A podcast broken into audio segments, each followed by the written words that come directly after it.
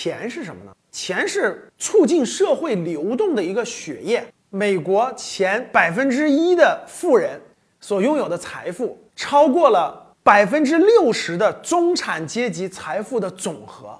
各位没听错啊，百分之一的富人的拥有的财富总和，超过了所有百分之六十中产人口的总和。这是美国有统计这个数据以来最高的比例。目前，美国前四百名富人持有的财富，在过去一年当中增长了百分之四十，达到了多少呢？四点五万亿美元！哇，各位，四点五万亿美元，这是什么概念？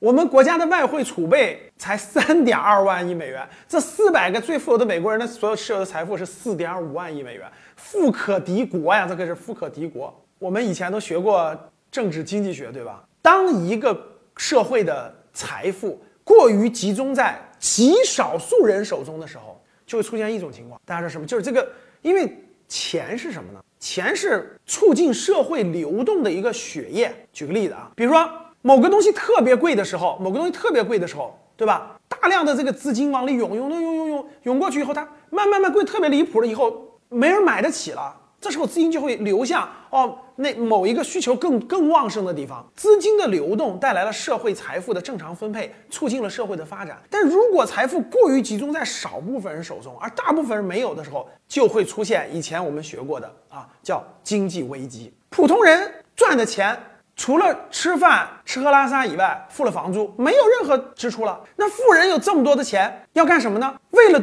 赚更多的钱，就得去投资啊。那投什么呢？投更好的电影院，投更好的游艇，买更好的飞机，对吧？投资更多的科技产品。可是普通人买不起呀。你是投资开发了很多新产品、新服务、新科技的东西，普通人买不起呀。他吃喝拉撒付完房租就没有了，你让他怎么去消费你的新东西呢？